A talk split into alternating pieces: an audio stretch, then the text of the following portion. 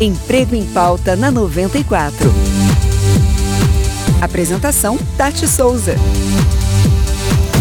Será que sua empresa está fazendo um bom onboard? Primeiro de tudo, deixa eu te explicar o que é onboard, tudo bem? É quando você faz a integração dos colaboradores dentro da sua organização. Você entende a importância deste processo e o quanto ele se desenvolve na entrada dos seus colaboradores? O onboarding é a forma de integrar novos colaboradores na cultura organizacional da sua empresa e nas funções que esse novo colaborador vai executar. Quando um board é bem realizado, você garante que quem entra na sua equipe fique por dentro de como tudo funciona, a dinâmica da sua organização e principalmente que tipo de trabalho é esperado dele. Dentro dessa integração, ocorrem diferentes etapas, por exemplo, como orientações, capacitações, supervisões, entre outras etapas essenciais para que o colaborador se sinta bem quisto dentro da sua organização. É importante que você note